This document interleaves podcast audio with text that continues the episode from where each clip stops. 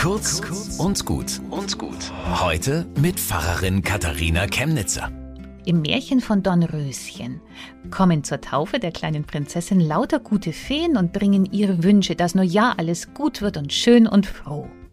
Aber dann, mit verkniffenem Mund, rauscht die böse Fee herein und platziert ihre Boshaftigkeit, nimmt die Lebensfreude und verbreitet Zukunftsangst. Ein alter Pfarrer hat mir einmal gesagt, dass ihn dieses Märchen irgendwie tröstet. Denn so ist die Welt. Irgendwie gibt es immer jemand, der sagt den einen Satz und die Stimmung ist im Eimer. Einen Kommentar und alle Kreativität verwelkt, ein Blick und die Freude ist dahin. Gib solchen Leuten nicht so viel Macht, sagte der Pfarrer. Denk dir, ah, da ist sie, die böse Fee. Und jetzt hat sie ihr Gift verspritzt.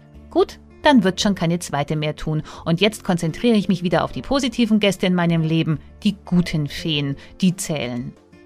Im Märchen und in echt. Böse Feen machen es einem schwer, aber man kann ihnen sein Glück wieder abluchsen. Bis zum nächsten Mal.